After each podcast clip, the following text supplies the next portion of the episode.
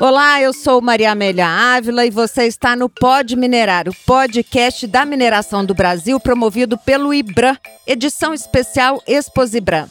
Aqui comigo estão o Elne Paiva, diretor de operações da Imeres, e Guido Germani, presidente da MRN. E hoje nós vamos falar sobre a mineração na Amazônia. Muito obrigada pela participação de vocês. Vamos começar falando dos desafios. Quais são os principais desafios para trabalhar numa área como a Amazônia, principalmente com mineração? Bom, os desafios eles têm classificações diversas aí, né? Desde de as questões de logística, operacionais, mas nós temos procurado dar ênfase mais recente aos desafios socioculturais e a conciliação disso tudo com uma pauta ambiental que, na nossa visão, é possível de ser conciliada tranquilamente se a gente tratar a mineração da maneira responsável como o Brasil tem tratado, na minha opinião, né, Guido? Não sei o que, que você acha. Concordo, Elner. Atualmente, eu diria que o grande desafio é corresponder à altura os anseios da sociedade em termos de preservação ambiental e convivência com as comunidades, gerar retorno para as comunidades ao redor e também pensar como que você vai entregar aquela área depois que esgotar a reserva. Então são desafios parecidos com o que a Imeris tem.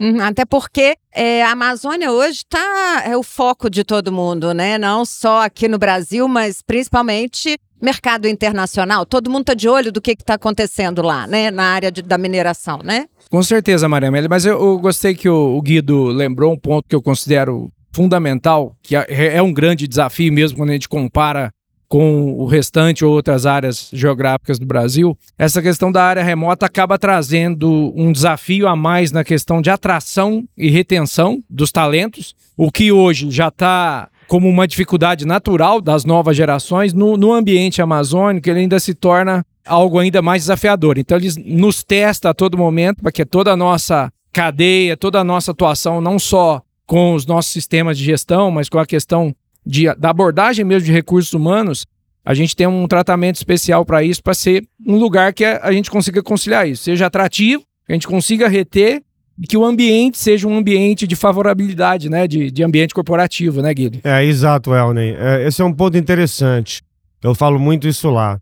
Existe um, um, tipo peculiar de pessoa que se adapta na região. Não necessariamente é da região ou, ou tenha morado em lugar remoto. Às vezes você pega um cara de São Paulo e ele vai lá e a ama, adora e. Que dá conta de morar numa, numa região dessa. Exatamente. Porque ele sente um, aquele senso de propósito, de estar tá cuidando da região, de estar tá cuidando das comunidades. Então, é interessante quando você encontra essa característica na pessoa. Por outro lado, tem outras pessoas que vão, pessoal mais urbano, fica um, um, ano, às vezes não consegue nem ficar dois anos e já quer sair. Então, realmente, é uma, é uma dificuldade que a gente tem reter, mas eu acho que quando você acerta esse perfil, são pessoas que ficam e que é muito bom em certos lugares desses você criar uma família, filhos novos, criados no, com mais liberdade, então tem esse atrativo também. Eu acho assim, Maria Amélia, o, o que é legal da abordagem sobre esse assunto é que acaba obrigando que a companhia inteira enxergue isso como é um, uma maneira diferente, talvez de desenhar uma política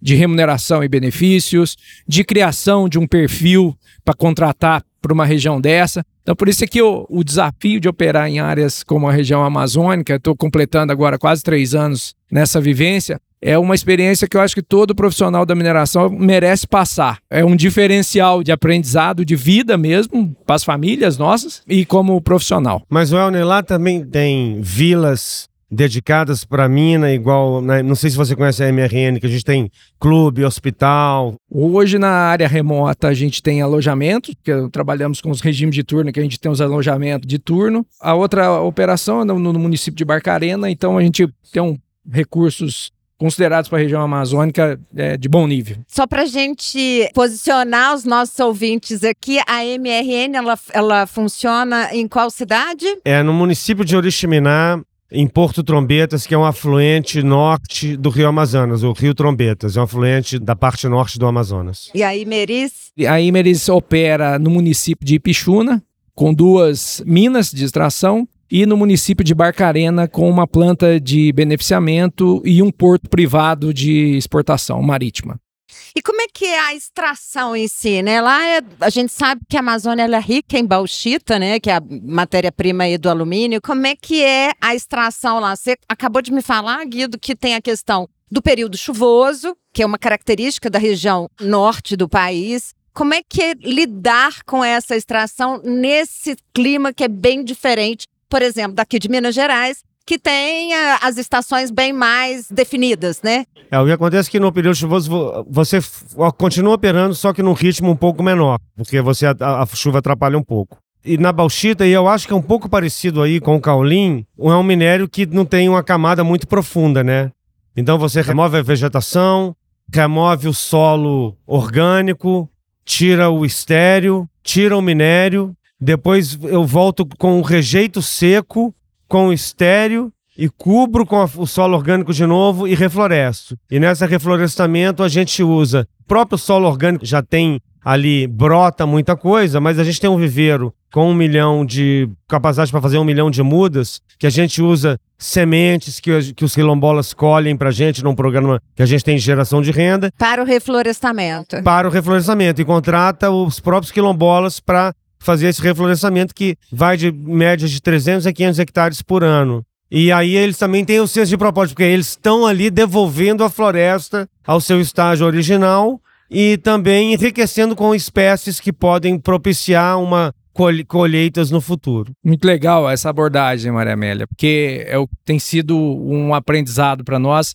Há um modelo de extração muito semelhante ao modelo da bauxita, o, o caulim também essa mesma sequência que o Guido acabou de colocar para nós. E essa abordagem que ele trouxe aqui, que eu acho legal, que nós temos vivido muito boas experiências, que é colocar a comunidade local atuando como os executantes mesmo dos nossos planos de recuperação de áreas que a gente tem conduzido também na região de Pichuna. À medida que a gente, a gente observou isso claramente, à medida que a gente aumentou o percentual de participantes ali da mão de obra é, localmente contratada, o próprio clima de trabalho foi influenciado positivamente, os resultados também em termos de conhecimento das características ali é, da região e com uma característica que é muito marcante, que para mim também está sendo um aprendizado. É uma região que tem um, um poder de revigoração gigante. Então, se você faz bem feito o trabalho de preparar que é, para que a, aquela chama seja acesa, a floresta ela tem um poder de regeneração muito grande, ela retorna em uma velocidade muito maior do que eu tive a experiência de trabalhar em outros estados do Brasil. Isso é um aspecto interessante também da atuação na, na região amazônica. É um aspecto bacana. Agora, já que você entrou nisso, o Guido já tinha falado anteriormente sobre a questão das comunidades. Eu acho que isso acaba sendo um outro desafio.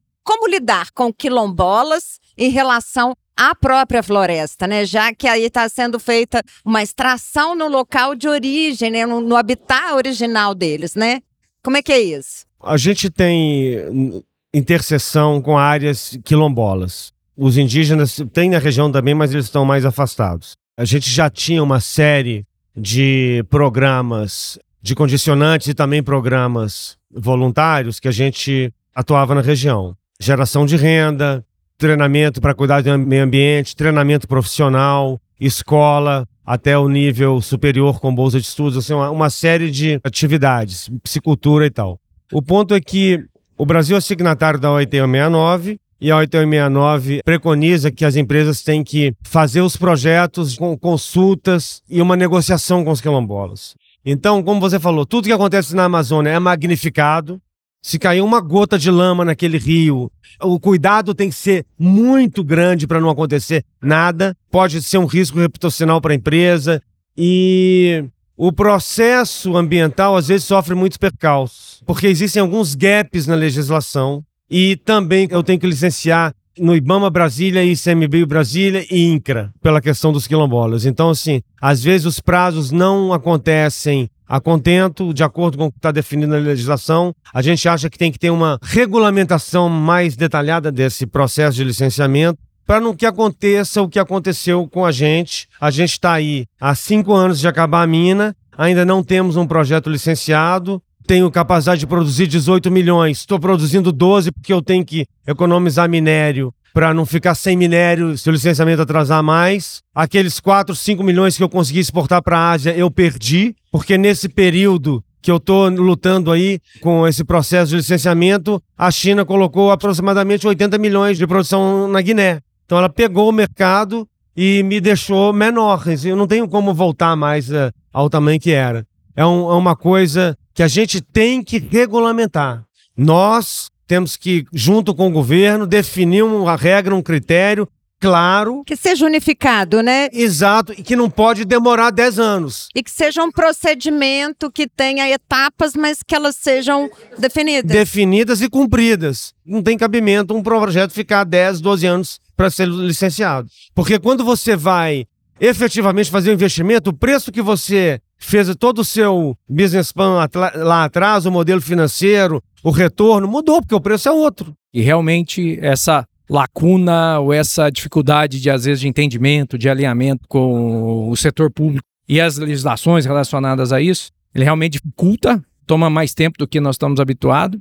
A Imeres atuando no estado do Pará tem um efeito menor sobre isso hoje, principalmente porque a nossa relação hoje com as comunidades quilombola e os indígenas, nós temos uma relação de vizinhança em, em, algumas regiões, não necessariamente tem choque com o nosso avanço da extração mineral, mas como nós temos 160 quilômetros aí de mineroduto atravessando a, a, a floresta, necessariamente nós passamos por regiões que aí da nossa servidão está em áreas indígenas, em áreas quilombolas, a estratégia que nós temos utilizado tem sido nos cercar de pessoas que dominam bem essa matéria, trabalhando junto com os nossos times próprios, e muita diplomacia, muita negociação.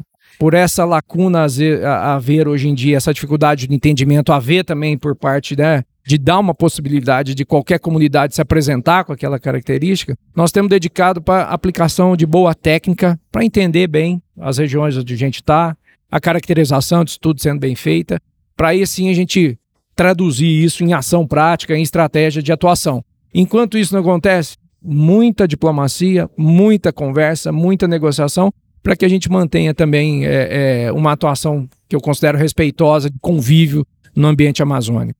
Para a gente encerrar, qual que é a previsão de vocês, assim, de investimentos para os próximos cinco anos? Nós estamos com notícias recentes muito boas em relação ao mercado em que a gente atua. Estamos com uma clara disposição de aumentar os nossos investimentos na área socioambiental, é, onde a gente observa aí que a gente tem muita oportunidade mesmo, claramente identificada em recentes trabalhos conduzidos. A nossa parte técnica operacional também nossa decisão está clara para partir para projetos em que a gente trabalhe com uma matriz energética é, mais limpa em relação à atual e com projetos de otimização do nosso consumo de combustíveis também, de origem fóssil, que a gente considere boas práticas mundiais aplicadas para a gente otimizar o uso desses recursos. Então, diria que nós estamos com um viés extremamente positivo. As, os ventos estão mais favoráveis ao que a gente esperava no, no pós-pandemia e a gente espera refletir isso também na, na parte de investimento técnico, operacional e na parte socioambiental. Guido, além de esperar aí pelo menos a liberação de todos os projetos e plantas da MRN, quais são aí as perspectivas e previsão para os próximos cinco anos? É, a gente tem esse projeto que alonga a vida da mina em pelo menos mais 15 anos a partir de 27, 28. Além disso, a gente faria um investimento de uma linha de transmissão, porque hoje a gente usa ainda óleo combustível para gerar energia.